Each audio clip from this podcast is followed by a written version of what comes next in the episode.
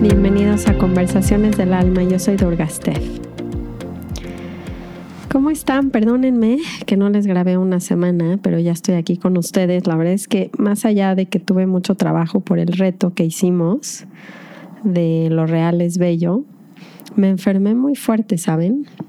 Todavía me escribía alguien de que como mi enfermo tan seguido de la garganta y luego se dan cuenta que más bien ustedes escuchan a destiempos mi, mis podcasts y pareciera que todo se lo echan en una semana, pero pues realmente para mí son meses. pero bueno, ya estoy bien. Hoy em, traigo un tema porque me lo, me lo pidieron. Ven que luego les digo que me escriban y que me lo pidan. Bueno, me pidieron un tema relacionado a cómo, cómo manejar esta vida post. Bueno, no, no es post-COVID porque no ha acabado, pero, pero sí ha cambiado la pandemia, pues la manera en la que vivimos, sobre todo en las familias. O sea, lo que me dicen es, convivimos mucho más, sobre todo con la pareja. Como que antes nos íbamos más a trabajar más tiempo, ¿no? Sobre todo a las oficinas y ahora que es mucho el, la oficina en casa, pues estamos conviviendo mucho más, ¿no? De, de, maneras y también luego con los niños, entre que hay días de Zoom y estos programas como mixtos. Entonces me pedían justo cómo manejar eso, ¿no? Cómo manejar verse tanto. y bueno, ese es un, un gran tema porque eh, me recuerda, y lo han estado escuchando, esto de pues de que la gente no me está lastimando, no me está dañando, me está despertando. Y la familia, la verdad es que es una gran oportunidad para esto. También, la verdad es que cualquier relación que tengan. O sea, yo por todos lados escucho a gente que trabaja con amigos o hermanos y se pelean y los matrimonios no duran nada. Y, o sea, estamos, tener hijos no tenemos opción, ¿saben? E, esa es la única que, que no podemos dejarlos. O sea, no es como que, bueno, niños, creo que esto no está funcionando. No eres tú, no, no son ustedes, somos, soy yo. o sea, como que no, no va a jalar, no está dinámica de, de abandonar a los hijos. Algunos sí, pero creo que el punto es entender de qué se tratan las relaciones. Mi maestro Ramdas hablaba del yoga de las relaciones. Así que vamos a ponerle ese tema para hoy, el yoga de las relaciones. Em, antes de empezar, hoy en la mañana no saben qué mal estaba ansiosa, dormí mal, etcétera. Hay días. Y lo importante que sí es tomar esas tres respiraciones porque no queremos en los días malos tomar nuestras tres respiraciones, meditar, o sea, estamos como, ah, no, eso ahorita no.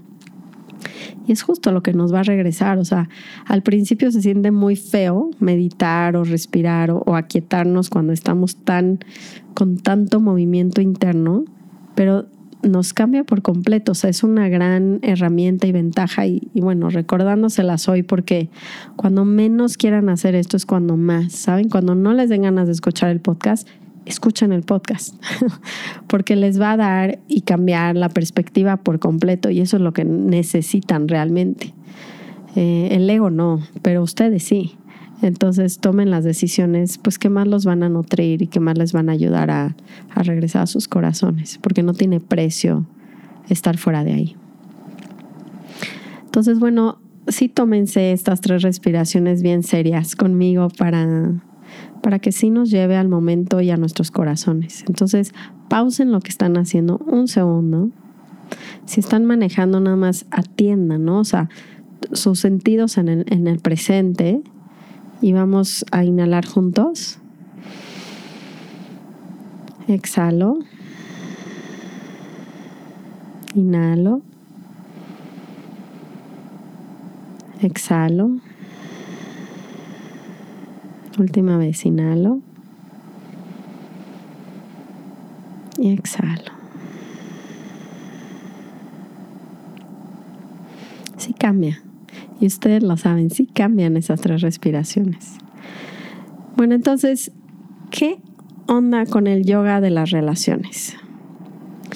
Yo creo que necesita haber una mucha más amplia conciencia de que venimos literalmente como espejos.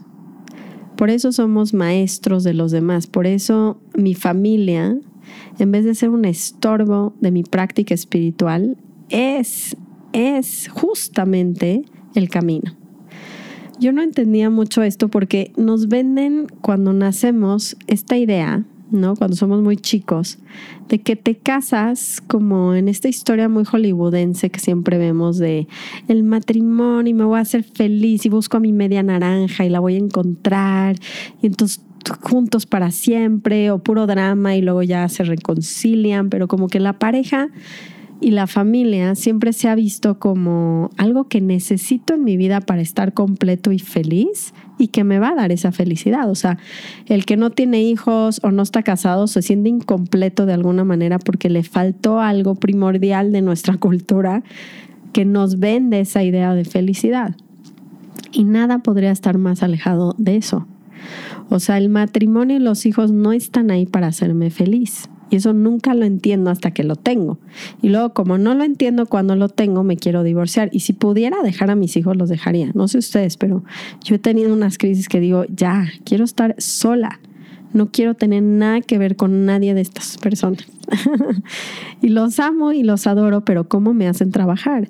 O sea, ¿cómo me, me reflejan lo que no quiero trabajar además? Em, entonces, cuando yo seguía con esta idea de lo que simbolizaba el matrimonio y los hijos, pues empiezas a fracasar porque te das cuenta que no está funcionando, no te están haciendo más feliz y de hecho te están supuestamente estorbando para justo hacer lo que a ti te gusta, tu tiempo, tu espacio, ¿no? Es como algo que en especial con los hijos perdemos mucho y creo que por eso hay tantos divorcios con hijos chicos, porque no acabamos de entender de qué se trata eso y con la pareja nos espejeamos de una manera que ya no hay vuelta atrás. O sea, siendo que si te casas es un primer paso a firmar un contrato para purificarte si lo entiendes, pero los hijos no hay manera de que ya no, eso no pase. Y, y la verdad es que te sientes mucho más atado a, trabajar, porque evidentemente no es lo mismo divorciarte de alguien sin hijos y no volverlo a ver en tu vida, que todo el drama que viene cuando nos divorciamos con nuestros hijos, ¿no? Y además es alguien que vamos a tener que seguir viendo por el resto de nuestras vidas. Entonces, como que hay que entender muy bien qué está pasando en el matrimonio y de qué se trata el matrimonio, porque para mí esa visión cambió por completo mi vida. ¿No? En vez de estar buscando esta persona que me va a completar y hacer feliz y acompañar. O sea, no digo que Adrián no es un gran compañero y no, no tengamos momentos de luz, pero todo el, el gran propósito de la pareja es hacerme crecer y purificarme en los lados que no puedo ver y me lo va a enseñar. Ahora, ¿cómo saben qué es eso? ¿Qué les está espejeando? Bueno, lo que más les moleste es justamente lo que tienen que trabajar. Entonces, esto es algo que no es fácil de trabajar si no tienen las correctas herramientas y yo por eso sí uso mucho eh, el trabajo de Byron Katie, porque es lo único que realmente me sirve para ver este, lo que te choca, te checa. Pero eh, todo mi punto es el primer paso, ¿no? Antes de decirles de esta herramienta que, Pronto ya la vamos a volver a entregar Adrián y yo juntos porque ha sido algo que vemos que hace mucha falta. Este, esto, esta um, técnica es justamente lo que necesitamos para entender y dejar de tenerle miedo a al matrimonio. Ahora, cuando yo estaba en esta ilusión, pues empecé a fracasar y como todos, ¿no? Pues me tengo que divorciar, Adrián no es la persona, mis hijos están sufriendo mucho, todavía no existía mi último hijo Emmet. Y la verdad es que estábamos sufriendo todos, porque cuando hay crisis con los papás, pues también hay crisis con los niños. Los niños son muy sensibles y lo sienten. Y yo como mamá, en mi peor crisis, no podía estar ni siquiera estar, ¿saben? Estaba mi cabeza mil por hora y no pude estar presente para mi hija chica. Y pues todo estaba mal. La verdad es que estábamos todos muy mal, atravesando un momento muy oscuro en la familia y lo único que me sacó de la perspectiva esta donde mi familia me está estorbando para seguir avanzando o para tener felicidad en mi vida fue Ramdas. Y lo primero que yo llegué a decirle, ¿no? A Ramdas en ese primer retiro que yo tuve con él, porque iba en el avión yo diciendo, o sea, ¿cómo voy a hacer para, para hacerlo mejor? Además, divorciarme, porque me va a dar justo ese fin de semana libre, donde yo voy a meditar y, voy a hacer mis cosas y eso me va a hacer avanzar y no somos el uno para el otro y está bien. Y cuando llegué con Ramdas, como decirle, a escupirle mi drama así de los hijos y el tráfico y esta vida occidental mundana, pues no me está dando lo que yo necesito para ser una yogi.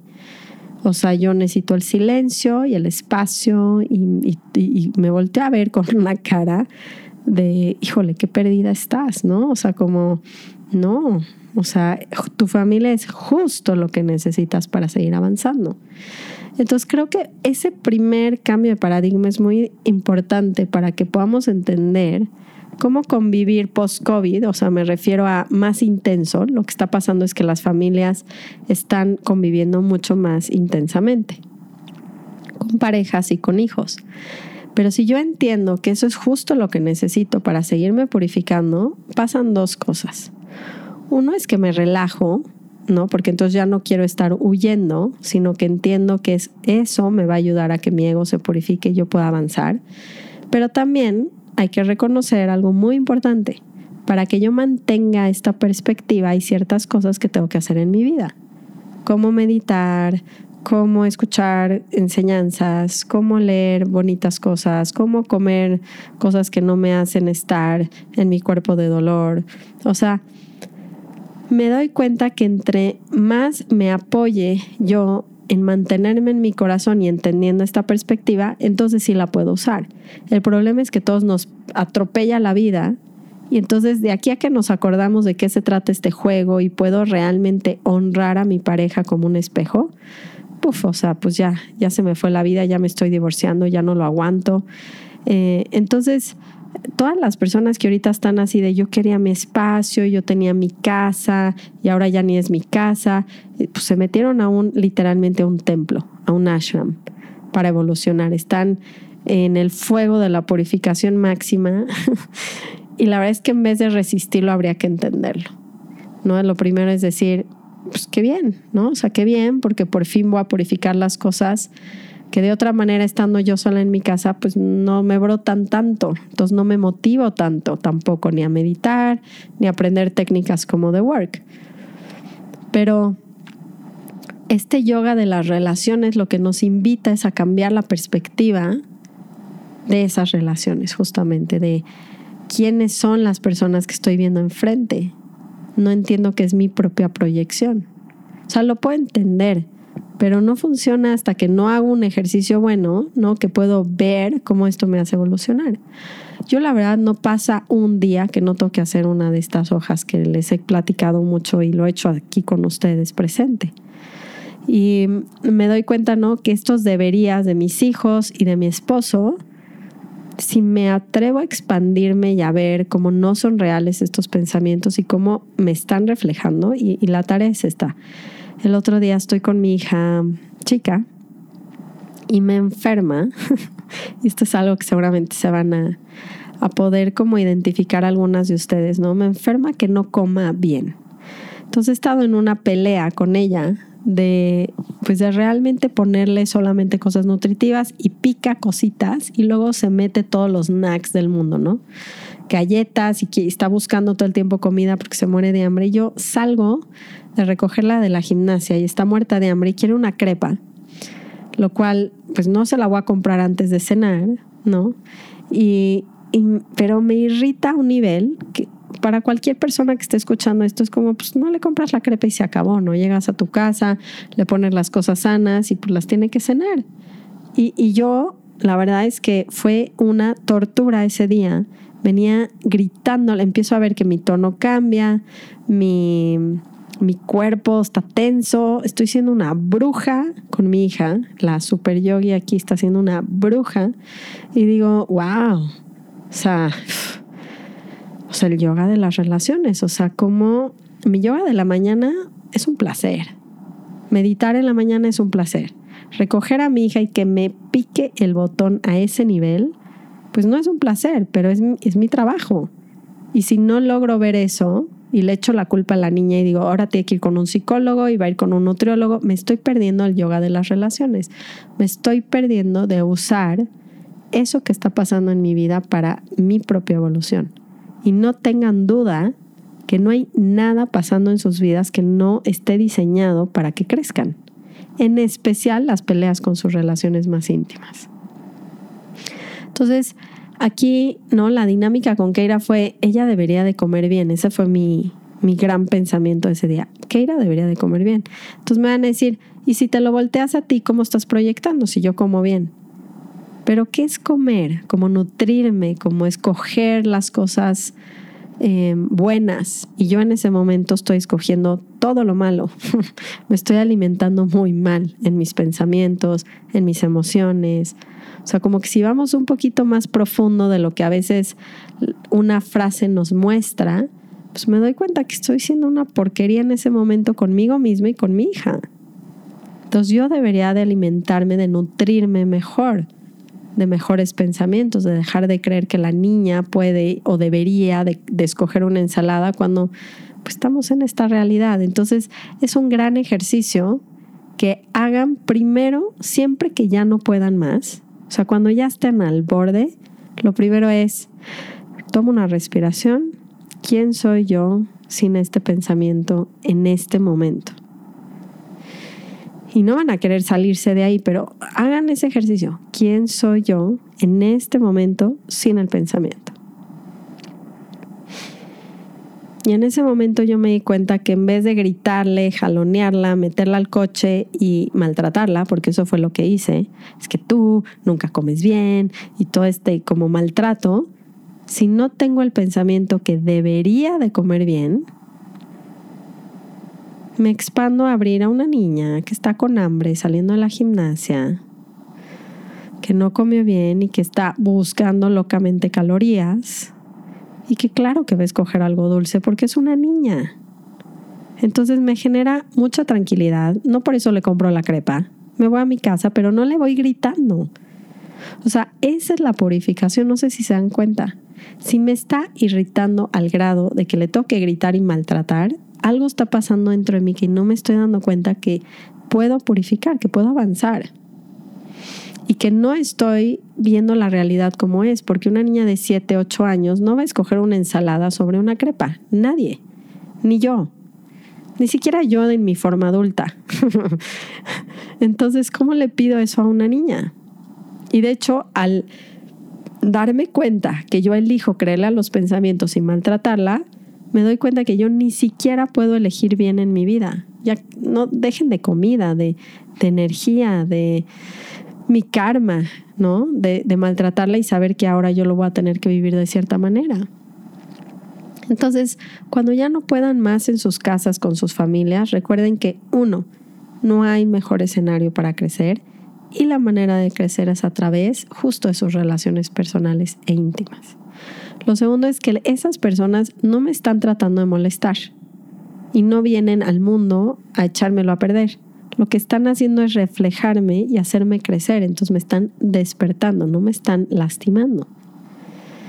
¿No? Y tercero, yo siempre tengo una opción, o echar la culpa a la gente y volverme víctima o empezar a tomar responsabilidad de mis botones porque son mis heridas. Y por eso me está rasgando, porque a cualquier otra persona que le cuente el escenario igual y no le va a rasgar. Entonces, ¿por qué a mí sí? Pues porque no me estoy dando cuenta lo mal que me estoy alimentando en mis pensamientos y emociones. Entonces, simplemente es una ayuda. Todo su contexto externo, jefes, mejores amigos, hermanos, socios, están ayudándonos a purificar lo que no podemos ver. Y la primera pregunta que se tienen que hacer es, ¿quién soy yo? En ese momento sin el pensamiento. Dense chance. Van a decir, no puedo dejar de pensarlo. No si pueden. Van a la situación, estoy en el coche, está mi hija, se está metiendo y se está quejando que quiere una crepa y está histérica. ¿Quién soy yo? ¿Cómo me siento sin el pensamiento que debería de comer bien? Pues no estoy enojada, la estoy entendiendo, soy más compasiva, la escucho, mi energía está tranquila, yo estoy centrada. Y me ven, se pueden dar cuenta lo mágico que es que yo no puedo controlar lo exterior, no puedo. Mi hija se va a quejar. El, eso fue lo que el Buda se dio cuenta abajo de ese árbol, ¿saben? Los que conocen la historia del Buda, el Buda, su primera realización fue, no importa lo que hagas, dónde te metas, este, en dónde vivas, vas a encontrar sufrimiento. En la vida, en la superficialidad, siempre hay sufrimiento. Entonces tengo que entender que tengo que dejar de querer acomodar las cosas externas, que mi esposo se vaya a su oficina, que mis hijos se vayan a su escuela. O sea, estoy tratando todo el tiempo de machear lo que yo creo que me va a dar felicidad y paz en afuera. Y no lo puedo controlar. Viene el COVID y luego mis hijos se enferman y luego mi esposo lo, lo despiden. O sea, lo de afuera está en continuo movimiento. Y si yo me baso en esa estructura para mi felicidad, voy a sufrir muchísimo. Eso es lo que me está diciendo el Buda. Mientras pongas tu felicidad en las cosas externas, superficiales, vas a sufrir. Entonces, si, si lo vamos profundo, lo que me está haciendo es llegar a un lugar donde, donde no, donde sin cambiar lo externo yo tenga paz. Y les acabo de dar la frase para que vean cómo sí funciona. Mi hija no cambió. Mi hija se sigue quejando, me está gritando, está pataleando atrás de mi sillón. Y yo tengo dos opciones. O engancharme de la realidad externa creyendo que la niña debería de ser distinta de lo que es. Y entonces sufro. O me, me quito la fuerza de mi pensamiento de resistir esa realidad y me doy cuenta que en la misma situación yo puedo estar en paz. En mi centro, la niña está como loca, pero yo estoy en mi centro, estoy compasiva, la entiendo, la escucho y esa es toda la diferencia. Entonces, háganme favor, hagan ese ejercicio esta semana como un experimento. De hecho, en vez de estar huyendo de su familia y de los problemas íntimos, acérquense mucho. Con ganas, ¿saben? De decir, podría tener la posibilidad de estar en mi centro en este momento? Y cuéntenme qué pasa. Lo segundo es que lo tienen que voltear. Requiere, este ejercicio es sencillo, pero requiere que se puedan observar a ustedes mismos, porque si no tengo meditación, no tengo quietud, pues este ejercicio se vuelve muy difícil de bajar. Por eso la, gente, la mitad de la gente me dice, no puedo. Son cuatro preguntas, pero ¿por qué no lo pueden hacer? Pues porque no tienen la meditación, la quietud de observar qué está pasando en este momento en mi mente. ¿Cuál es mi queja? ¿Cuál es la resistencia que tengo? Mi esposo debería irse a su oficina. Mi esposo no debería dejar tirada la casa. Mi esposo, ¿cuál es la queja? Entonces el secreto para vivir una vida no solamente post-COVID, pandemia, con toda esta situación que tenemos, es usar lo que está en mi vida para crecer y evolucionar, sabiendo que no soy la víctima, soy la responsable de mi realidad. Y eso lo tomo cuando veo que tengo poder de quitarme un pensamiento y sentir paz. Es una libertad que no tiene precio. Y cuando se metan a indagar en la realidad, se van a dar cuenta que estos deberías, cuando yo los cambio y me meto en esos deberías yo a mí misma, pues me purifico, ¿no? Y se dan cuenta por qué la niña no debería de querer comer sano, por ejemplo, en mi caso. Pues porque viene a la gimnasia, está cansada, o sea, cuando veo la realidad, ah, es muy diferente a lo que yo quiero en mi cabeza. Entonces, ese es el consejo que les tengo hoy en día. Eh, todos nosotros que queremos mandar a nuestras personas a terapia, porque también me contactan mucho de quiero mandar a mi hijo y quiero mandar a mi esposo, entiéndanme, cuando ustedes trabajan en los espejos, ese espejo cambia. ¿Por qué? Porque ya no me tiene que enseñar. Si yo todo el tiempo no me estoy dando cuenta que me estoy alimentando muy mal, ¿no? O sea, de pensamientos y de emociones, Keira, mi hija, me hace un favor, me lo tiene que enseñar. Una vez que yo ya veo cómo, cómo me lo hago y soy más consciente, la realidad cambia porque ya no tiene que darme esa lección. O sea, esta gran frase, no me acuerdo si era de Pema Chondron, pero bueno, yo me inspiré de esa frase y decía, se va a repetir lo que sea que, que esté en mi vida hasta que yo quiera tomar la lección, hasta que yo aprenda. Mientras yo no haga eso, las cosas se tienen que seguir repitiendo. No quiere decir que no es la persona para mí, el amigo, el socio, el esposo. Quiere decir que yo no he tomado responsabilidad de esa herida. Y está dentro de mí. Hay algo que está pasando en mí y no tengo la conciencia para verlo. Entonces las personas son tan amables que me lo vienen a enseñar. Entonces, el yoga de las relaciones es, en vez de querer que los demás cambien, me doy cuenta que yo lo puedo trabajar y cambiar la realidad. Ese es un poder mágico. Y la verdad es que no se los puedo platicar, lo tienen que vivir al trabajar ustedes mismos. Y la única y más grande manera de ayudarle a alguien, si me van a decir, no, es que es de corazón, yo no siento nada, pero le quiero ayudar, bueno, a ver, díganme algo. ¿Cómo le ayudo a alguien ahogándose? Me meto a lo hondo yo también y está ahogándose y ¿cómo lo voy a ayudar? Pues me voy a ahogar yo también. La única manera de ayudar a alguien que se está ahogando es ponerme en un lugar donde yo alcance, donde yo me pare y entonces lo puedo jalar. Y por eso la solución es la misma. Primero trabajo en mí y luego igual y le puedo ayudar a las personas que están a mi alrededor, no tanto porque cambien, pero porque tengo esa claridad de ver a mi hija ese día y con completa paz y compasión, no gritarle, entenderla, darle lo que necesita de comer, o sea, de la manera más nutricional, con compasión y amor. Eso es lo que la va a transformar. No que yo le diga, a ver, que irás de work, ¿por qué quieres comer mal? Eso no le va a ayudar, le va a ayudar que alguien al lado de ella tenga la suficiente claridad, paz y apertura de aceptarla en ese momento como es y verla como mucho más. Eso transforma el amor incondicional. Incondicional. No solo cuando hace lo que yo quiero. Pero empecemos con nosotros mismos. Entonces, bueno, esa es la petición que me dieron. Ya se me pasó el tiempo. Pero créanmelo, es mágico. Es mágico trabajar en ustedes. No es fácil, el ego le choca, pero es lo más transformador. Van a cambiar todo en su realidad. Y ya es tiempo. Entonces, esta técnica, de hecho, la vamos a enseñar seriamente más adelante. Se los cuento por aquí cuando estemos listos. Em, nosotros le llamamos claridad y es algo que va a transformarlo siempre. Siempre, siempre. Mientras tanto, tengo varios ejercicios gratuitos de esto en, mi Instagram TV, si los quieren ver, para que tengan mejores ejemplos. Y con que empiecen con esa gran pregunta, ¿quién soy yo sin ese pensamiento? Todo se ilumina. Que tengan muy bonita semana, usen sus relaciones y recuerden, no son sus enemigos, son sus maestros. Los quiero mucho. Namaste.